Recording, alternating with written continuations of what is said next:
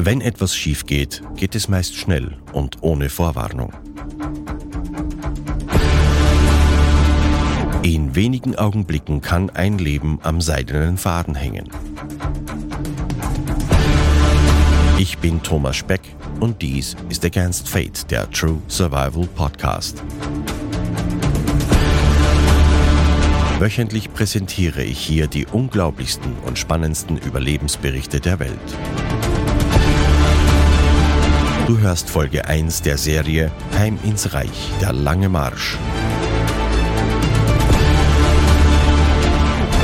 Harte Zeiten.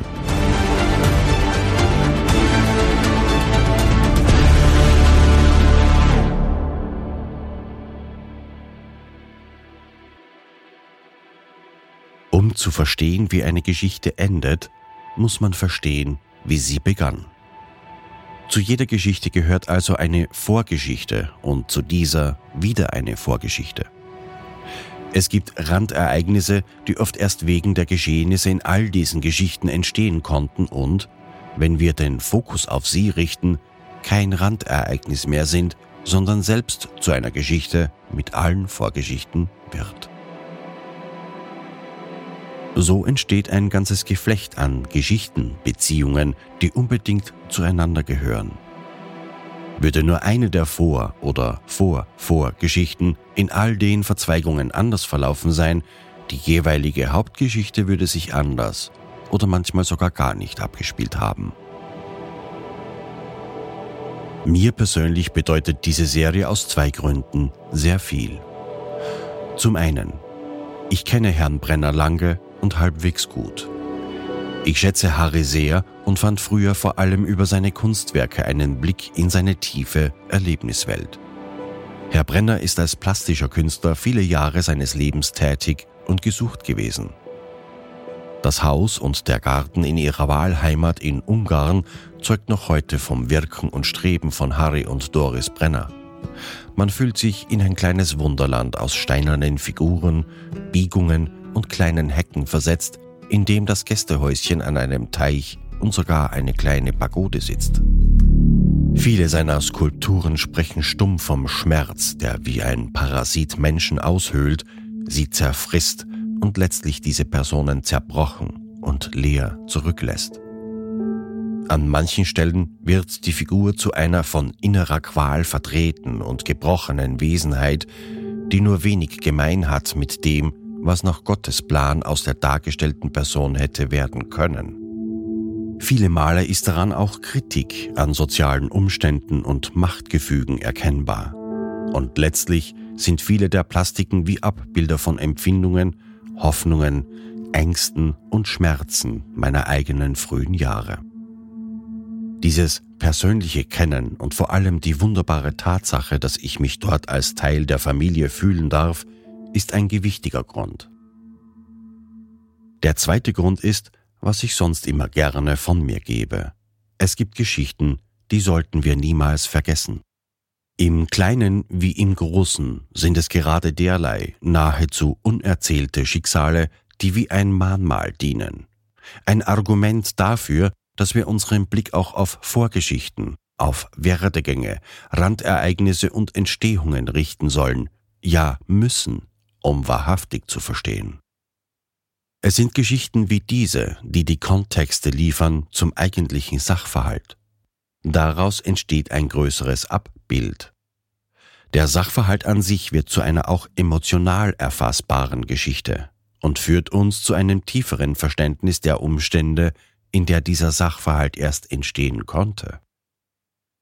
Ich habe nicht zuletzt durch meine Arbeit für Against Fate gelernt, dass es gerade solche Geschichten sind, die ein anderes Licht, manchmal intensiver, manchmal anderer Tönung, auf die Ereignisse richtet, in deren Schatten sie stattfanden.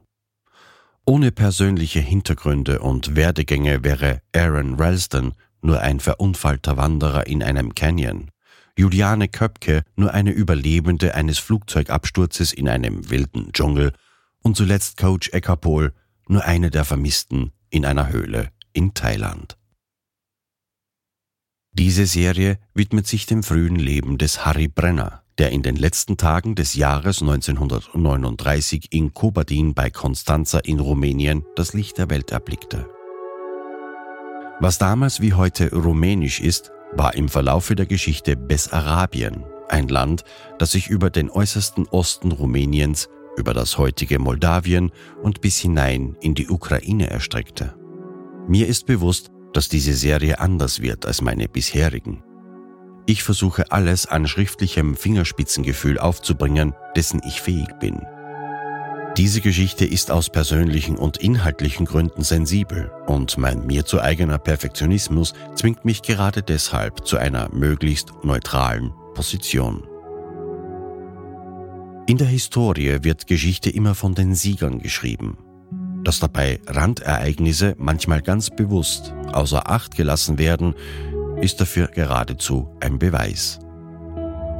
Nur so konnte aus Ernesto Che Guevara ein Freiheitsheld werden oder aus Tito der Befreier Jugoslawiens. In Wahrheit waren beide grausame Mörder und Anführer von furchtbaren Gemetzeln. Nun, die Geschichte ist voll von solch verdrehten Bildern. Mir erscheint es notwendig, vor allem für jüngere Hörer aufzuklären, wie es überhaupt dazu kam, dass es so viele deutsch-österreichstämmige in anderen Staaten gab und wie es dazu kommen konnte, dass der Slogan Heim ins Reich eine so bedeutungsvolle Rolle innehatte. Und ich fühle mich verpflichtet, Harry selbst mit Ausschnitten seines Originaltextes und mittels Audiomaterial zu Wort kommen zu lassen. Wenn ich also von der Erzählform in die Ich-Form wechsle, immer dann zitiere ich den Originaltext von Harry Brenner.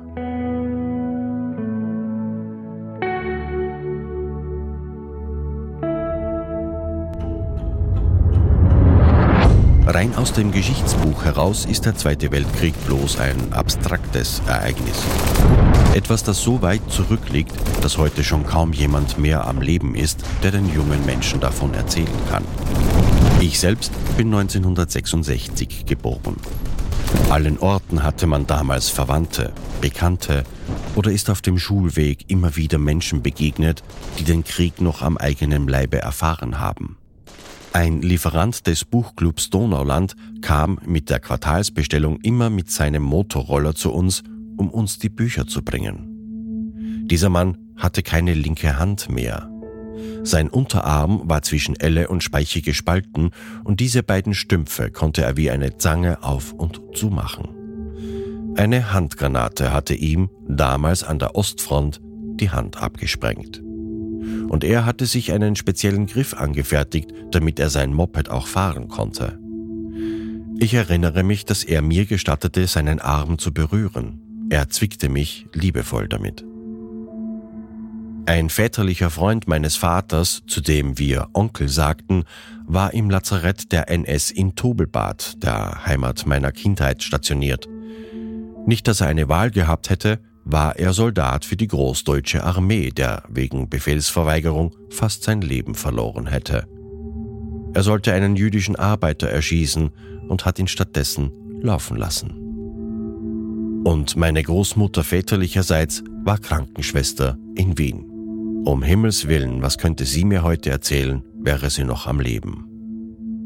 Ich weiß von Dutzenden solcher kleiner Geschichten aus den Erzählungen der Menschen, die sie erlebten und dadurch sind sie keine abstrakten Geschichten mehr, es sind Erinnerungen geworden. Ich bin also damit aufgewachsen zu sehen, wie ältere Menschen mit den Nachwirkungen zu kämpfen hatten. Manche kamen zurecht, viele waren das jedoch nicht. Man erhält ein anderes Bild des Krieges, wenn man sich an solche Geschichten erinnert. Und auch wenn die Schule und Geschichte sich redlich bemühten, dieses Bild zu verbrämen, man fragt sich unweigerlich, was oder wie viel davon tatsächlich dahinter steckt, wenn man eben kleine Randgeschichten kennt und weshalb sie basiert sind.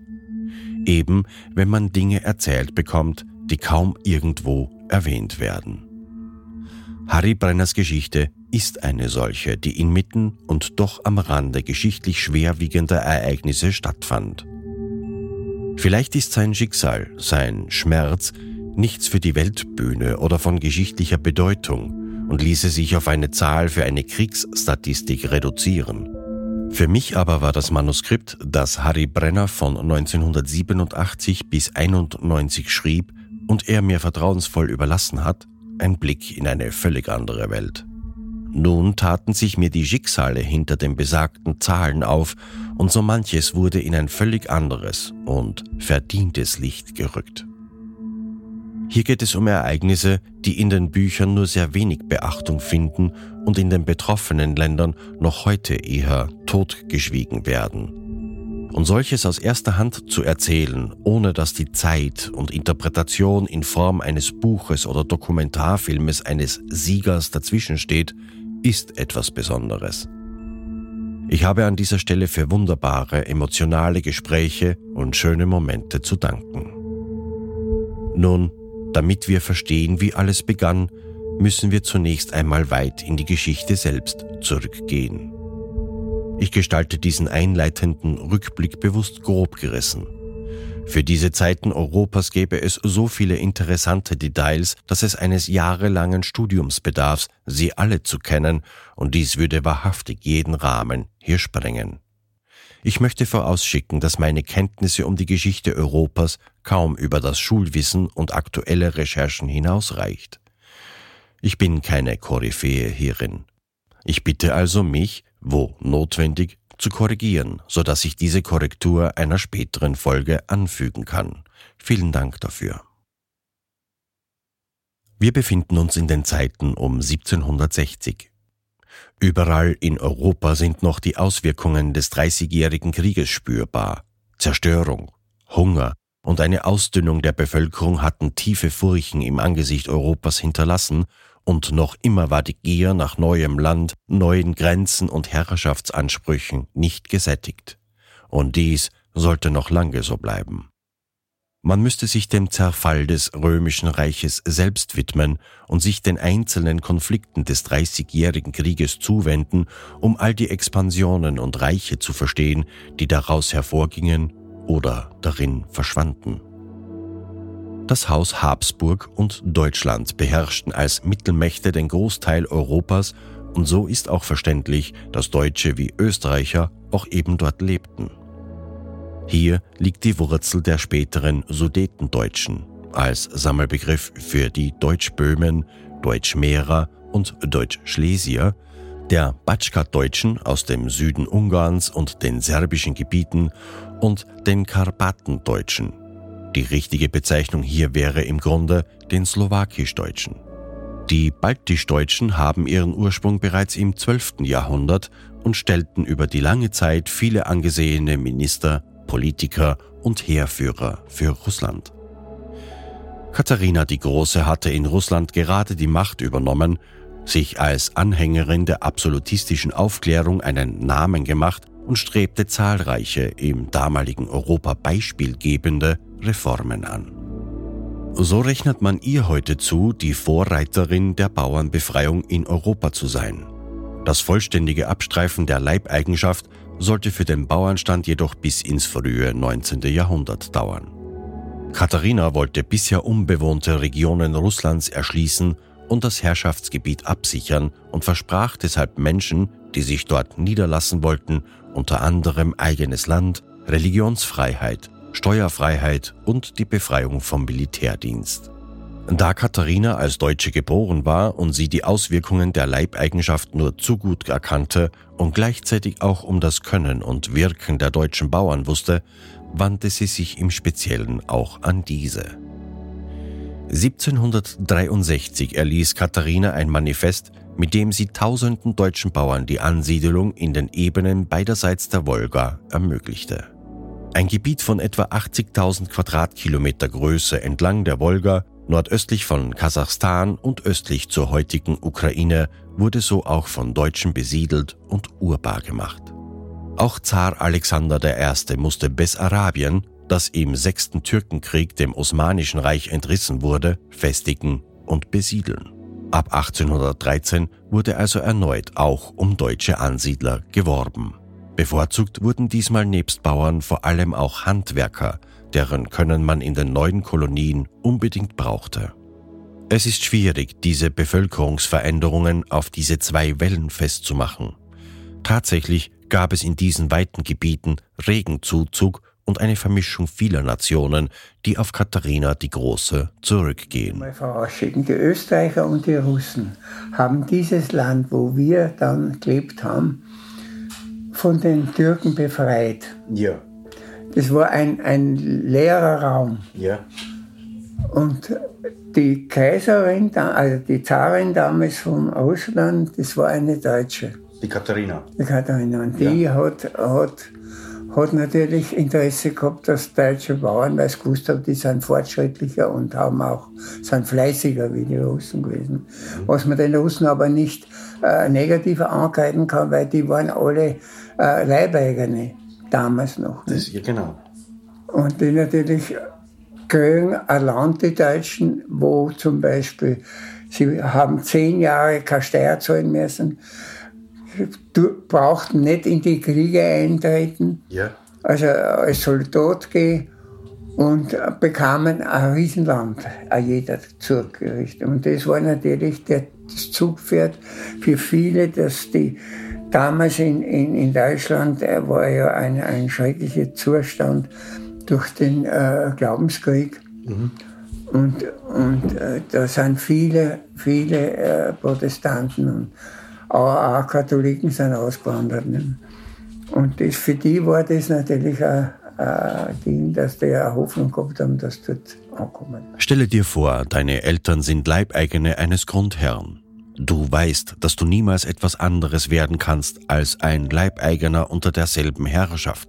Oder du wirst in deiner Heimat nicht länger geduldet. Und nun erfährst du von einem solchen Angebot. Eigenen Grund und Boden besitzen? Herr über den eigenen Hof, ohne Armut zu leben, was würdest du tun? Deine Eltern würden sagen, pack deine Sachen und geh, mach deinen Weg, aber geh. Und viele Familien taten genau das. Menschen machten sich zum Teil mit Leiterwagen und Handkarren auf den Weg und gingen zu Fuß los.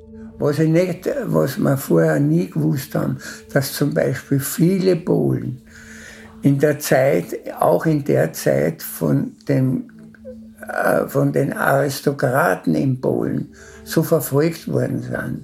Mhm. Weil sie, sie, wollten ein polnischen Kaiserreich, äh, äh, Königreich errichten. Mhm. Und da waren ihnen die Deutschen im Weg. Die, haben ja die ganze äh, Küste entlang, Nord, äh, Ostseeküste oder Nordsee, ich weiß jetzt nicht genau. Ostsee, Ostsee haben die, äh, da war Danzig, da war, waren die ganz großen Städte, die haben eigentlich alle die Deutschen aufgebaut. Das war ja. schon im 16. Jahrhundert. Und diese, äh, diese, diese, äh, das wollten die Polen halt äh, nicht hergeben und haben die Deutschen auch vertrieben. Und die sind auch dort gelandet. Daher habe ich. Mhm, mh, mh. Und die Leute haben glaubt, dass sie da jetzt, äh, die sind im, ein halbes Jahr haben die gebraucht, die sind mit Scheibtruchen, mit, mit äh, Wageln, mit, mit, zu, mit, mit Zoger, wie man bei uns ja. sagt, mit, äh, sind die ausgewandert von Deutschland. Waren ein halbes Jahr unterwegs und sind einer die Schwächsten sind natürlich schon an der Fahrt gestorben. Ja, ja, ja. Und wo sie unten angekommen haben, sie glaubt, die haben dort ein Paradies, sind dann im Grunde genommen, haben sie müssen den ersten Winter in Erdlöchern verbringen. Ja, ja. Und sind auch wieder. Die Reise in das neue Land war elendig beschwerlich und zu Fuß war man mehr als sechs Monate auf dem Wege. Das Gebiet Bessarabiens gilt noch heute als Kornkammer, so wie die Ukraine und das Wolgagebiet auch. Es war ein Landstrich am Schwarzen Meer zwischen den Flüssen Prut im Westen und Dnister im Osten und im Übergang von den Karpaten zur osteuropäischen Steppe. Das südliche Drittel sowie der nordwestliche Zipfel um die Stadt Kotyn gehören heute zur Ukraine. Die nördlichen und zentralen Gebiete sind heute Teil der Republik Moldawien und machen den Hauptteil dessen Staatsgebietes aus. Fruchtbarer Boden und herrliche Aussichten auf ein gutes Auskommen. Diese Aussichten und die Versprechen der Russen ließen viele Menschen diese Reise ins Unbekannte antreten. Angekommen fand man kaum mehr vor als die raue Steppe, die man nun urbar machen und bestellen sollte. Es gab keine Siedlungen, Häuser oder Schuppen. Menschen gruben Löcher in den Boden und überwinterten darin. Und diese Winter rafften anfangs viele grausam dahin. Die eisigen Winde aus den Steppen Russlands wehen ungebremst in die neuen Kolonien und Väterchen Frost schuf klirrend kalte Winter, die kaum jemand der Einwanderer so zuvor erlebt hatte. Es waren harte Jahre des Aufbaues, die vor allem die Leben der Älteren, Geschwächten, Kranken und vieler Kinder forderte. Alleine über diese Jahre der Entbehrungen und was aus den Hoffnungen im Wandel der Zeiten wurde, ließe sich eine ganze Serie gestalten. Nichtsdestotrotz erwuchsen in 125 Jahren Siedlungszeit aus etwa 9000 Ansiedlern der ersten Jahre bis zu ihrer Aussiedelung um 1940 etwa 95.000 Deutschstämmige in Bessarabien. So entstanden also ab 1763 die Wolgadeutschen und ab 1813 die Bessarabien-Deutschen. Die politischen Spannungen unmittelbar vor dem Ersten Weltkrieg hatten ihre Wurzeln im späten 19. Jahrhundert, als das Zeitalter des Imperialismus begann. Die europäischen Großmächte waren auf Eroberungen aus und alle, bis auf Österreich-Ungarn, führten Kriege, um ihr Besitzrecht auf andere Kontinente auszudehnen. Die Völker begannen aufzurüsten. Schon lange vor dem Juni 1914 waren die Vorbereitungen für einen Krieg in Europa in vollem Gange. Viele Länder hatten Bündnisse miteinander geschlossen. Darin verpflichteten sie sich zur gegenseitigen Hilfe im Kriegesfall. Um 1914 war Europa in zwei Blöcke gespalten. Die Mittelmächte mit Deutschland, Österreich-Ungarn, der Türkei, Bulgarien und Italien standen auf der einen Seite, auf der anderen die Entente mit Frankreich, Russland, Großbritannien, Portugal und vielen anderen Staaten. Österreich bildete mit Italien und Deutschland den Dreibund. Später jedoch brach Italien diesen Bund und schloss sich den Alliierten an, da ihnen die Briten in einem Geheimvertrag das Südtirol versprachen. Über den Ausbruch des Krieges selbst und seinem Verlauf gibt es so viel zu lesen, dass ich kaum darauf eingehen muss. Aber ich möchte ein paar Eckpunkte erwähnen, denn die bereiteten den Boden für die nachfolgenden Ereignisse bis zum Beginn Harry Brenners Geschichte. Der Vertrag von Versailles von 1919 sorgte bei vielen Deutschen für ein Gefühl tiefster Demütigung. Er wies dem Deutschen Reich und Österreich-Ungarn die alleinige Kriegsschuld zu. Die Folgen für das Reich waren harte Wiedergutmachungszahlungen und größte Gebietsverluste. Die sogenannten Pariser Vororteverträge kosteten Österreich-Ungarn und das Osmanische Reich ihre Existenz. Aus den beiden Vielvölkerreichen entstanden viele kleine Nachfolgestaaten. Die willkürlichen Grenzziehungen von damals sind bis heute Ursache für Spannungen und Konflikte. Die Verträge von Saint-Germain mit Österreich 1919 und von Trianon mit Ungarn 1920 zerschlagen das Kaiser- und Königreich Österreich-Ungarn vollständig. Die Bruchstücke Österreich-Ungarns verteilen sich nun auf fünf andere Staaten, von denen drei völlig neu entstehen, nämlich die Tschechoslowakei, das Königreich Jugoslawien und Polen. Österreich verliert außerdem das Südtirol und seine Bewohner an Italien. Ungarn verliert die Mehrheit seines Gebietes und seiner Bevölkerung an mehrere Nachbarstaaten. Und so mussten unzählige Menschen, die deutsch-österreichischer Herkunft waren, nun in ihnen fremden Ländern leben. Die konstituierende Nationalversammlung protestierte am 6. September 1919 öffentlich gegen den Vertragstext, der dem deutsch-österreichischen Volke das Selbstbestimmungsrecht und den Herzenswunsch, die wirtschaftliche, kulturelle und politische Lebensnotwendigkeit verweigere, die Vereinigung mit dem deutschen Mutterlande. Man hoffe auf eine zukünftig mögliche Vereinigung, das Recht auf Einheit und Freiheit der Nation, 3,5 Millionen Deutsch-Österreichern werde nun eine Fremdherrschaft auferlegt.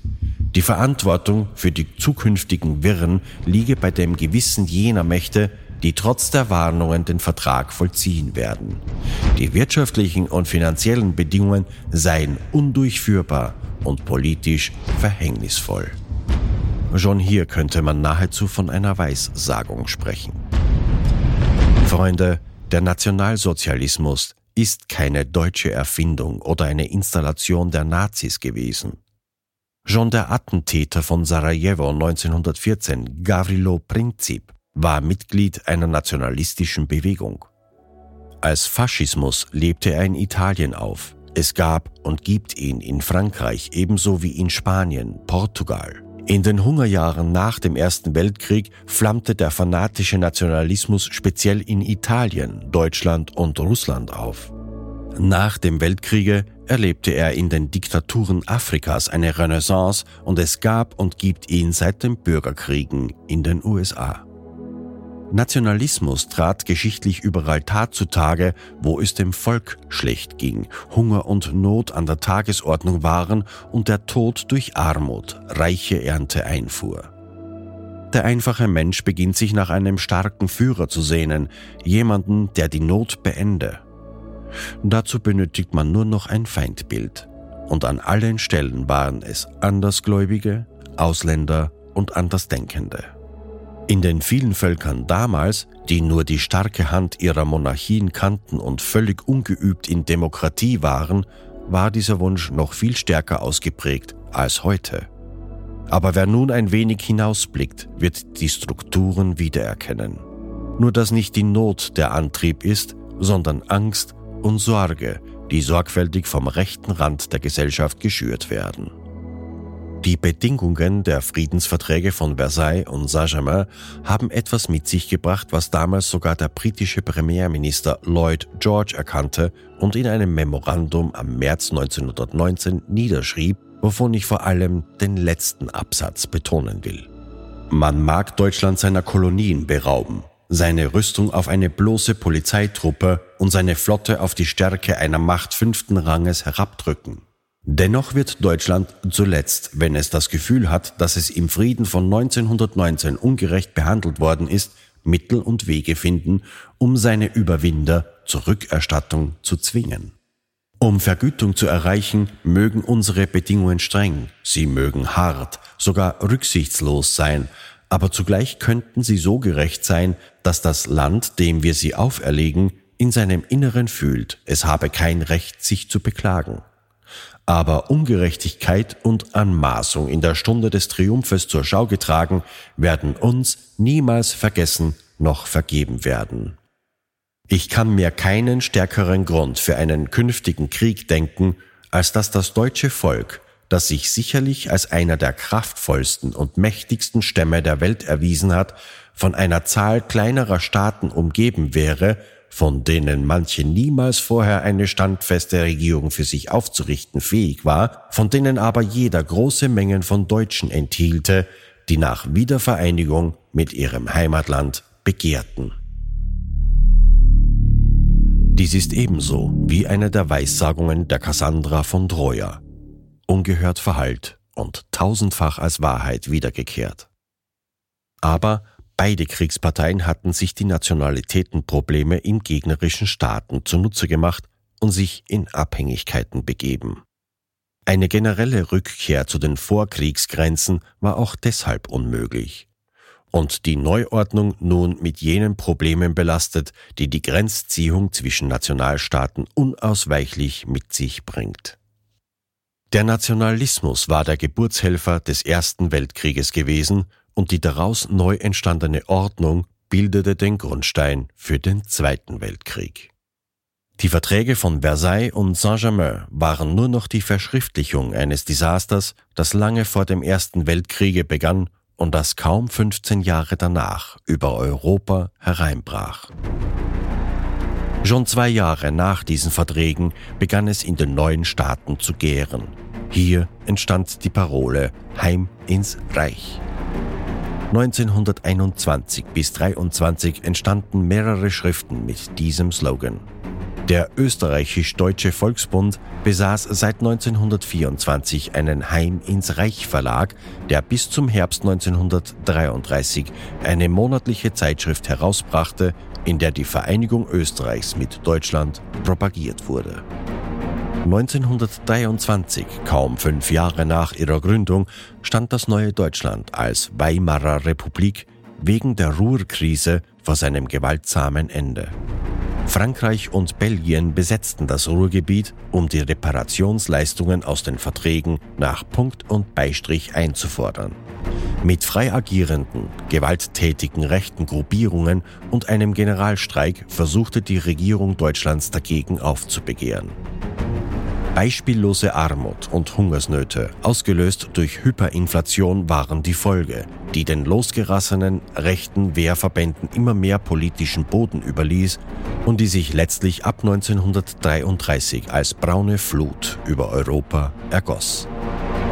Die Siegerstaaten des Ersten Weltkrieges wollten Deutschland in einem politischen und wirtschaftlichen Würgegriff behalten und die Voraussagen der Proteste von 1919 und aus Lloyd Georges eindringlichem Memorandum bewahrheiteten sich in einem unvorstellbaren Ausmaße.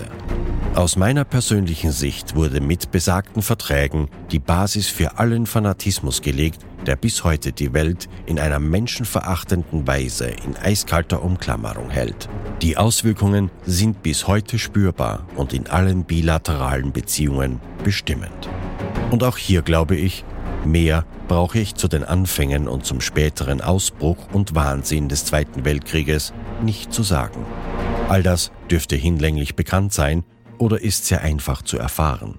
Letztlich ist und bleibt es Fakt, dass sich alle an diesen Kriegen beteiligten Staaten und Nationen seit 1914 sagenhafter Gier schuldig machten und nicht gerade mit Ruhm bekleckert haben. Auch Harry Brenners Vorfahren sind damals im 18. Jahrhundert aus dem Schwabenland nach Russland gezogen. Noch heute steht das Heimathaus in Egenhausen im Schwarzwald. Der Weg führte die Familie die Donau entlang südöstlich durch das spätere Jugoslawien bis nach Bessarabien. Die Dobrudscha mit der Hafenstadt Konstanza wurde neue Heimat und zugleich der letzte Aufenthaltsort der Familie Brenner in Rumänien.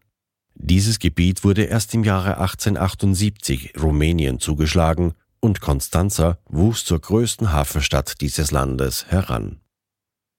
Aus dem Manuskript Ein Stück Kindheit von Harry Brenner um 1990.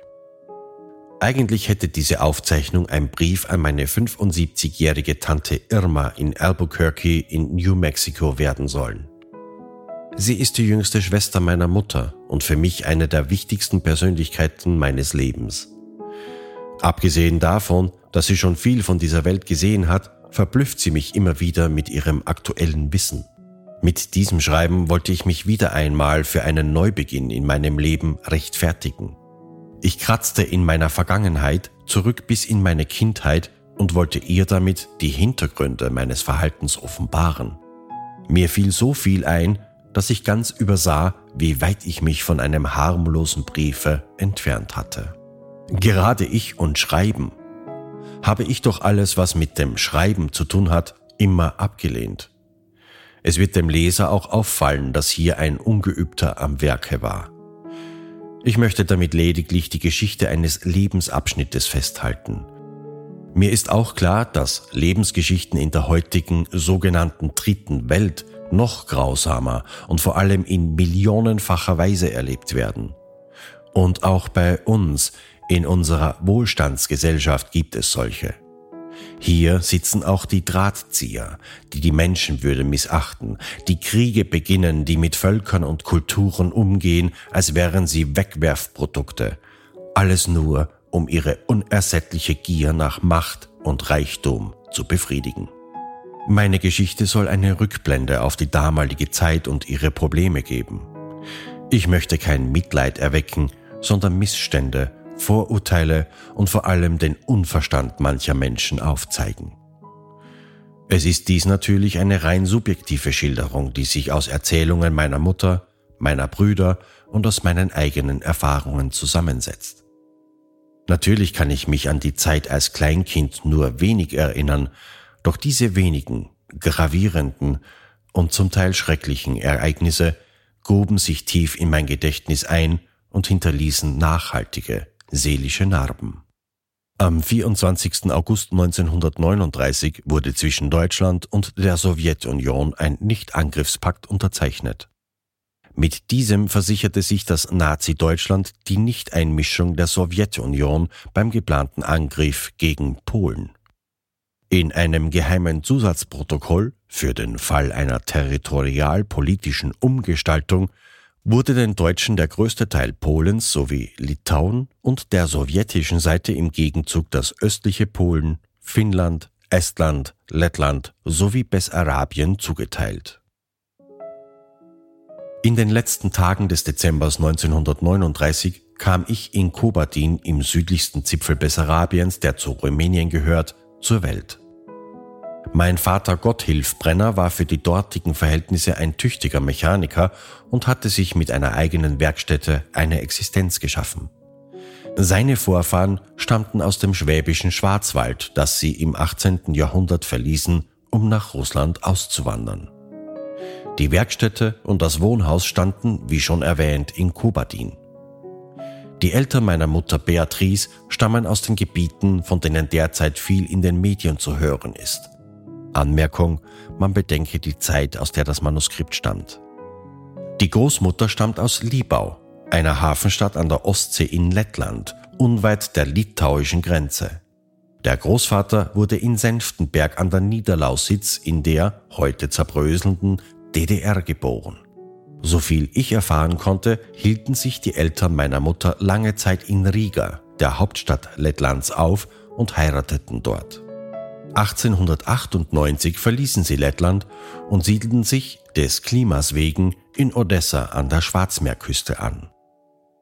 Ich erinnere mich noch an die lächerlichen Streitgespräche meiner Eltern, in denen sie sich über die Herkunft meiner Mutter nicht einigen konnten.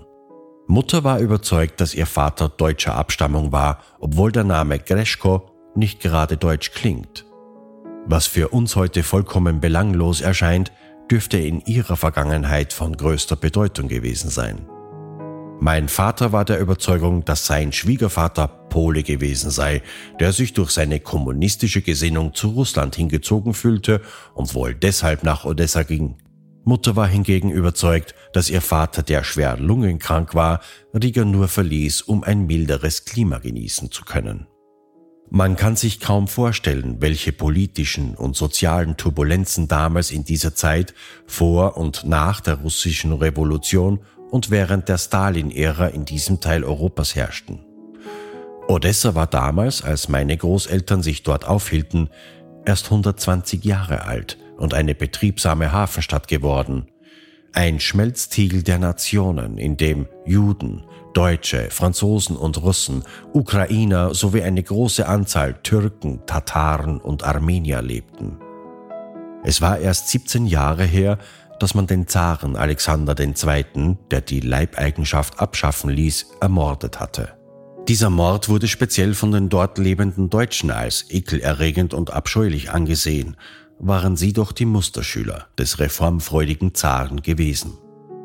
Neue politische Strömungen bildeten sich, erste sozialistische Parolen wurden lautstark verkündet und emotionsgeladene Bewegungen prallten aufeinander. Ich kann mir gut vorstellen, dass sich ein 27-jähriger Mann, so alt war der Vater meiner Mutter damals, der auch ein interessierter und intelligenter Mensch gewesen sein soll, von der allgemeinen Aufbruchstimmung angezogen fühlte. Aber es muss auch beängstigend gewesen sein, die aus allen Fugen geratene Gesellschaftsordnung mit anzusehen. Ob es die Angst war oder die herannahende Hungersnot, die sie bewog, Odessa wieder zu verlassen, werde ich nie mehr erfahren. Fest steht, dass sie sich in Bessarabien, dem Zankapfel zwischen Russland und Rumänien, niederließen. Dieses Gebiet wurde einmal von den Russen vereinnahmt und dann wiederum von den Rumänen. So kam es, dass zwei unserer Familienangehörigen kurioserweise zwar in derselben Stadt geboren waren, jedoch aber in zwei verschiedenen Staaten. Mein Großvater starb in Sarata, das heute in der Ukraine liegt, mit 46 Jahren an Tuberkulose und hinterließ Großmutter mit sieben Kindern. Durch die folgenden Umstände musste sie all ihr Hab und Gut verkaufen und verarmte bald darauf. Großmutter war Weißwäschenäherin und ging in die Herrschaftshäuser nähen, um die Not zu lindern und kam oft wochenlang nicht nach Hause. In dieser Zeit übernahm meine damals zehnjährige Mutter den Haushalt. Sie war das älteste Mädchen, besuchte daher kaum die Schule und war auch später nicht in der Lage, einen Beruf zu ergreifen. Das Einzige, was man ihr beibrachte, war Schuften. Und das musste sie auch zur Genüge tun. Ihre spärliche Freizeit verbrachte sie vorwiegend im Kreise ihrer russischen Bekannten, die, wie sie selbst, am untersten Ende der sozialen Leiter angesiedelt waren. Mutter beherrschte daher die russische Sprache, tanzte leidenschaftlich gerne den Kasachok und kannte viele Speisen aus diesem Land, die sie auch vorzüglich zuzubereiten verstand. Auch mit dem Wodka kam sie früh in Berührung, was ihr später zum Verhängnis werden sollte. Mein Vater kam 1905 im bessarabischen Lichental in der heutigen Ukraine, das aber damals gerade zu Russland gehörte, zur Welt und wurde auf den Namen Gotthilf getauft. Eine Wahl, mit der er zeitlebens unglücklich war. Abgesehen davon, dass der Name später in Österreich nicht üblich war, war sein Verhalten alles andere als Gottes Hilfe gewesen. Als ältester Sohn seiner Familie wurde er schon früh zur Arbeit angehalten. Sein Vater soll ein grober, strenger, aber gerechter Patriarch gewesen sein. Eine Schule dürfte mein Vater nur selten besucht haben, denn er konnte kaum rechnen oder rechtschreiben. In Rumänien verursachte das kein besonderes Hemmnis, doch als er später in Österreich die Meisterprüfung nachholen musste, war das Erlernen des Grundschulstoffes für ihn ein nahezu unüberwindliches Hindernis. Durch seine außerordentliche Geschicklichkeit und sein scharfes logisches Denken wog er diese Schwäche aber doppelt auf. Dazu kam, dass er einen starken Tatendrang und Erfindergeist besaß, der ihm so manche Anerkennung einbrachte. Es gab kaum ein technisches Problem, das er nicht zu lösen vermochte. Er strebte stets die Selbstständigkeit und Unabhängigkeit an, die er sich großteils auch in seinem Privatleben erschuf. Schon in jungen Jahren, er war bereits verheiratet, gründete er die erwähnte Mechanikerwerkstatt in Kobadin.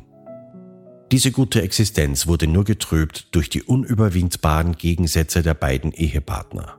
Mutter, die sich unverstanden und einsam fühlte, war enttäuscht von der Gefühlskälte meines Vaters, der nicht imstande war, ihr die Zärtlichkeit und Anerkennung zu geben, die sie so notwendig gebraucht hätte. Heute verstehe ich meinen Vater. Man kann nur das weitergeben, was man selbst erfahren durfte. Mutter zog sich enttäuscht aus der Ehe zurück in das Leben, welches sie von früher kannte. Sie verkehrte wieder mit jenen Leuten, den Russen, mit denen mein Vater nichts zu tun haben wollte. Nach dem Hitler-Stalin-Vertrag kam im Jahre 1940 der Aufruf Alle Deutsche heim ins Reich. War dann dieses deutsche Heim ins Reich, warum hat der Hitler versucht, Deutschen wieder zurückzuholen, weil er gewusst hat, er geht gegen. Ja, das war eine, eine Bedingung. Das war eine Bedingung von, von den, äh, von den äh, Deutschen, dass gesagt haben, okay, wenn du das Land jetzt besetzen willst, ja. weil der Russland gesagt hat, also das Bessarabien gehört ihm und das möchte er, das ist das heutige Moldawien ja. und ein Teil gehört zu, zu Ukraine dazu. Ja. Dieser Streifen der, das war Bessarabien früher. Und in dem Bereich haben die äh, ein Abkommen geschlossen, dass wenn er das besetzen möchte, dann müssen die Deutschen aber raus aus, Verstehe. aus dem Land. Ne? Und da hat der Hitler eben angeordnet, alle Deutschen sollen heim ins Reich. Wie ist denn das, wie ist denn das bei euch angekommen? Wie haben, wie haben die Deutschen, die Aussiedler dann, die sich nachher geheißen haben, wie haben die das erfahren, dass sie jetzt heimkommen sollen? Hat es da Zeitungsberichte gegeben? Nein, da, da sind äh, von Gemeinde zu Gemeinde sind da Ausschreibungen gewesen dann so. Okay. Und dort haben sie es dann lesen können, was ja. Wer, wer, aussiedeln will und wer nicht, sind ja manche auch unten geblieben. Der Großteil der deutschen Siedler in ihren Städten und Dörfern war deutscher als die Deutschen, so wie sich eben Minderheiten immer verhalten. Hitler versprach ihnen, alles das zu ersetzen, was sie in ihrer Heimat zurücklassen mussten. Niemand von ihnen zweifelte an Hitlers Versprechen, obwohl es vielen nahe ging, ihre Güter, Mühlen, Werkstätten, Schulen und Krankenhäuser zurückzulassen. Letztlich sollten wir dem Schicksal dankbar sein, denn diejenigen, die in der Heimat geblieben sind, wurden denunziert, verschleppt und mussten, wenn sie überhaupt überlebten, bis in die heutige Zeit unter widrigsten Bedingungen als diskriminierte Minderheit in den kommunistischen Landen ihr Leben verbringen. Auch die Eltern Harris folgten diesem Aufruf und landeten 1941 in Österreich. Sie kamen als Umsiedler in ihr erstes Auffanglager nach Gutenstein in Niederösterreich im prächtigen Jagdschloss des Grafen Hoyos. Dieses Schloss wird noch heute von einem wunderschönen Park umgeben, der von einem hohen Schmiedezaun von der Umgebung abgegrenzt wird. Dieser Zaun sollte die Umsiedler damals von den Gutensteinern abhalten. Die Bevölkerung des Tales sah diese Menschen damals als Wilde. Als Harry sich später als junger Mann öfter in Gutenstein aufhielt, erzählte man ihm von den Vorurteilen. Diese Fremden kamen mit Pelzmützen, Stiefeln, fremdartigen Trachten und sprachen einen harten, unverständlichen Dialekt. Und diese wilden, undisziplinierten Kinder, man war für die Gutensteiner nur unwillkommene Fremde, die man Tschuschen schimpfte.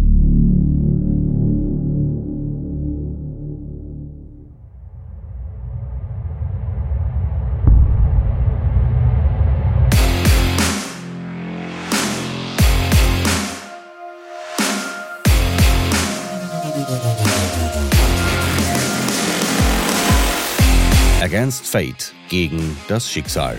Abonnieren auf Spotify, Apple, Google Podcasts, Amazon Music, Deezer oder wo immer du gerade hörst.